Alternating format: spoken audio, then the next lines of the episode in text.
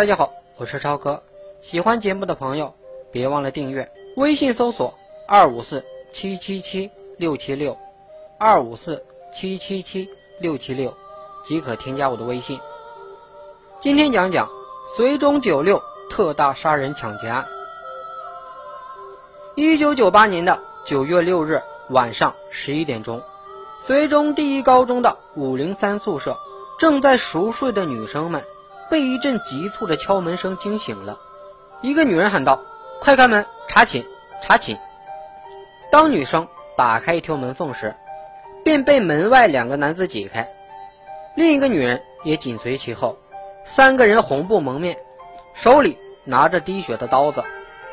他们对屋里的女生低声喝道：“谁也不许动，都趴在床上，把钱拿出来！”这阵势吓得女生们不知所措，不得已。只得将身上所有的钱都交到了歹徒手里。之后，歹徒又一次敲开其他宿舍。五零三的女生们为了向更夫报警，将喝水的杯子奋力地向楼外的值班室窗前扔去，但更夫毫无反应。很快，一个多小时过去了，九个女生宿舍，七十三名女生遭到了抢劫。当歹徒敲到第十间宿舍的时候，里面的女生已经察觉到情况不妙了，用几个床头柜顶住了房门，并大声呼救。歹徒们不敢恋战，跳出了学校院墙，仓皇逃走。九月七号早上五点五十分，警察赶到了现场，发现两名更夫早就死在值班室里了。经过现场勘查，又发现案犯是从学校外墙翻进来的，进入宿舍楼内后。将两名更夫杀死，而后来到了宿舍楼的最高层，对多个女生宿舍先后实施抢劫，抢走了现金九百零九十八元和一块手表。值班室内，两名更夫被歹徒用大红色的绒布条勒死了，其中一名更夫身上有几处刀伤。宿舍楼的楼门没有被撬起损坏的痕迹，说明歹徒是叫门后。顺利的进入楼内的，极有可能是与学校或者更夫熟悉的人，当然也不可能排除陌生人甚至是流窜人员作案的可能。由于歹徒作案都是用红布蒙面，没人说得清他们是什么样子，只知道是三男一女。案发后，侦查员进行了走访，将工作重点放在了学校内部。凡是学校的教职工和学生，或者和更夫有密切来往的人，还有附近的街道机关、工厂、学校和饭店等公共场所的人员，都进行了严密排查。缠在更夫脖子上遗留的红绒布条，本来是最直接的破案线索，但经过了一天一夜的排查，只能确定红布条是载客三轮车所用的装饰布，也就是说。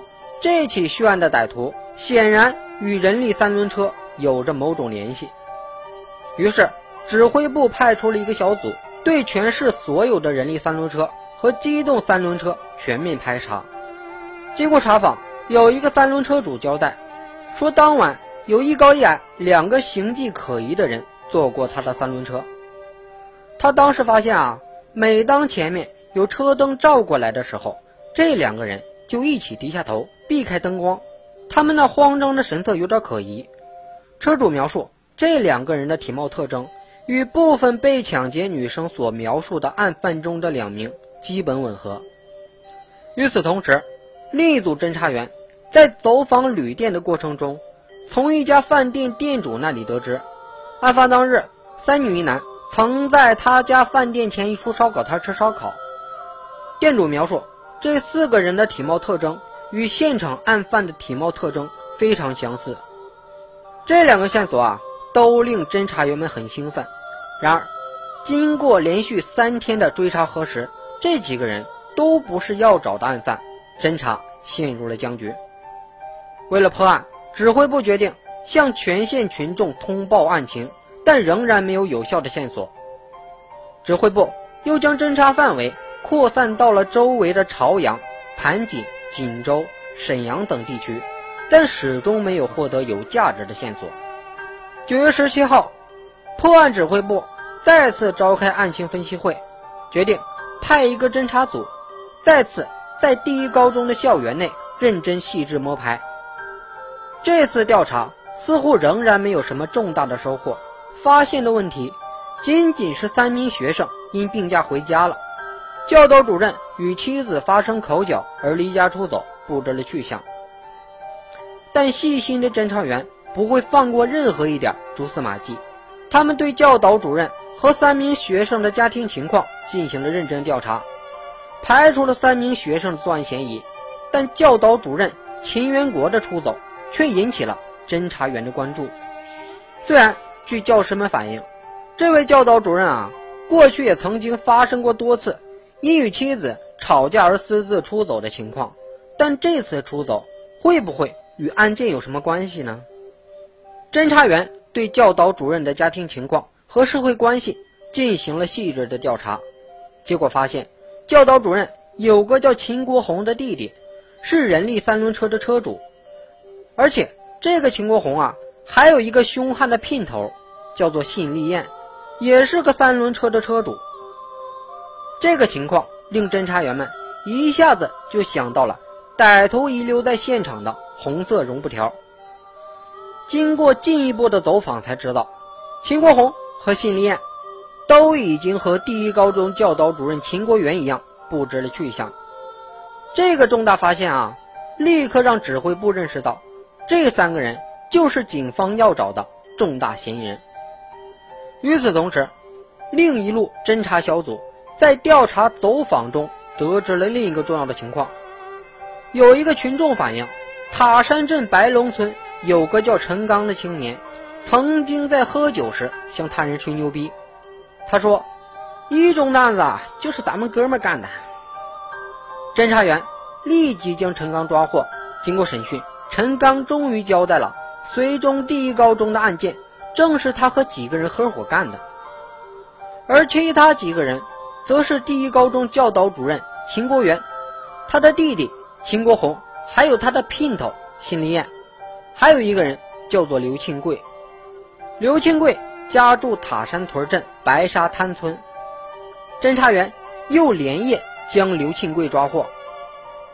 经过了三个多小时的审讯，刘庆贵也供认了自己参与了九六案件的事实。根据他的交代，原来啊，秦国元等人为了进入学校，颇费了一番心计。九月六号下午，秦国元。就已经制定好了行动方案。晚上六点，还特意到校园内查看了进出线路，观察学校的动静。晚上十一点钟，秦国红带着信丽艳、陈刚和刘新贵潜入了学校，伺机动手。此时，绥中县第一高中的学生宿舍楼内，学生们已经进入了梦乡，唯有一楼值班室还亮着灯。值班人员。聂风瑞和林慧泉正在屋内闲聊，秦国元等五人按商议好的办法，悄悄来到了宿舍楼的后侧。秦国元径直来到了值班室窗前，敲着窗户喊道：“老林啊，把门打开，家里来了几个朋友，看楼上有没有空床。”林慧泉听出了是学校教导主任秦国元的声音，不敢怠慢，急忙下地出来开门。秦国元带着刘清贵和陈刚走进了值班室，寒暄了几句之后，秦国元来到窗前，咳嗽了一声，独自走出了值班室。殊不知，这正是暗号。秦国红和信立艳听到了声音后，立刻闯了进来，与屋内那两人同时亮出了尖刀，低声威胁：“我们要钱，不要命。”紧接着，信丽艳从兜里。掏出自带的白布，堵住了两人的嘴。之后，秦国红对刘清贵和陈刚说：“这两个人不能留，得处理掉。”两人立刻将更夫用红色绒布条勒死了。秦国红拿出备好的刀，划破了更夫聂凤瑞的胳膊和腿，将刀沾上了血，准备吓唬女学生。他给几个人每人一把带血的刀。和一块红布，秦国元则留在楼前的自行车棚内放风。陈刚则在一楼的大厅内接应。秦国红、信立艳和刘清贵持刀上楼开始抢劫。作案后，五个人从院墙跳了出去。秦国红对刘清贵、陈刚说：“你们快回家。”然后他们分两伙朝着两个方向逃去。五六分钟后，秦国元骑摩托车追上了刘清贵和陈刚，给了他们一百块钱，叫他俩找车回去。之后，秦国红和辛丽艳两个人骑摩托车到了刘清贵家，又分别给了刘清贵和陈刚两人各五百块钱。学校的其他职工记得清清楚楚。案发后的第二天，教导主任秦国元还在继续上班，而且很配合警方的工作。帮助找学生了解情况，直到九月九号，秦国元深感情况不妙，与秦国红商议后，三人匆匆离开了绥中，各自逃命。经过了半个月的苦战，案件终于告破，但秦国元等三人仍然不见踪影。经过查找，警方发现啊，内蒙古东胜市出现过信恋和秦国红的踪迹。但只待了两天，便不辞而别。就在警方仿佛大海捞针一般找人的时候，指挥部意外接到了一个边防派出所的报告。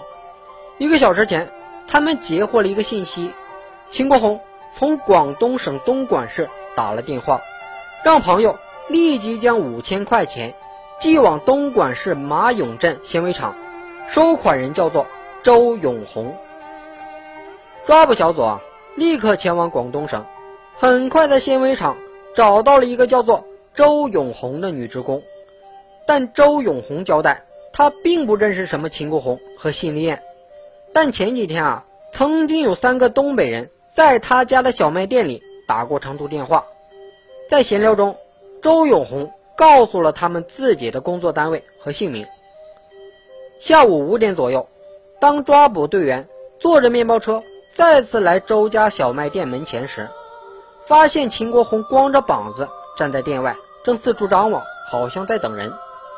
为了避免打草惊蛇，队员们将车驶过了小卖店一百多米后，又兜了回来，在一个隐蔽处停了下来，密切关注着秦国红的一举一动。几分钟后，一个女子走到了秦国红身边，这个人就是信丽艳。见此情况，几名刑警立刻扑上去，将二人抓捕归案。在面包车内突审，得知秦国元等三人在离此小卖店三四里远的一处桥下租了一间房。当抓捕队员找到三人的住处时，并没有发现秦国元。侦查员就地蹲守，过了一个多小时，秦国元从外面回到住处，被当场抓获。至此，绥中九六。特大杀人抢劫案终于画上了一个圆满的句号。那么，人们要问：秦国元作为教导主任，为何要在自己的学校内杀人抢劫呢？秦国元是绥中第一高中的数学老师，由于教学中有所成就，被提拔为该校的教导主任。随着时间的推移，他的私欲开始膨胀，但他申请高级教师落选，申请入党。也未能如愿，身为教导主任，却自认为没有实权，因此对学校产生了强烈的不满。他多次想找机会报复学校高层，但也没能得逞，最终利用弟弟向校园的学生伸出了罪恶之手。秦国红是一个地痞，但他与哥哥不同，追逐的不是名利，而是金钱。早在半年前啊，他就与信丽艳。一起密谋要抢劫学校，只是时机不成熟，没敢下手。之后，他雇佣了陈刚和刘清贵，组成了犯罪团伙，并表示每月给每个人一千五百块钱作为工资，根据情况需要发展团伙成员。九六杀人抢劫一案，除了弄点钱和为秦国元出气，更重要的是要让陈刚和刘清贵两个人练练胆儿。谁知道啊，最终五个人都难逃法律的严惩。好了，以上就是本案的全部内容。感谢大家的收听，我们下期再见。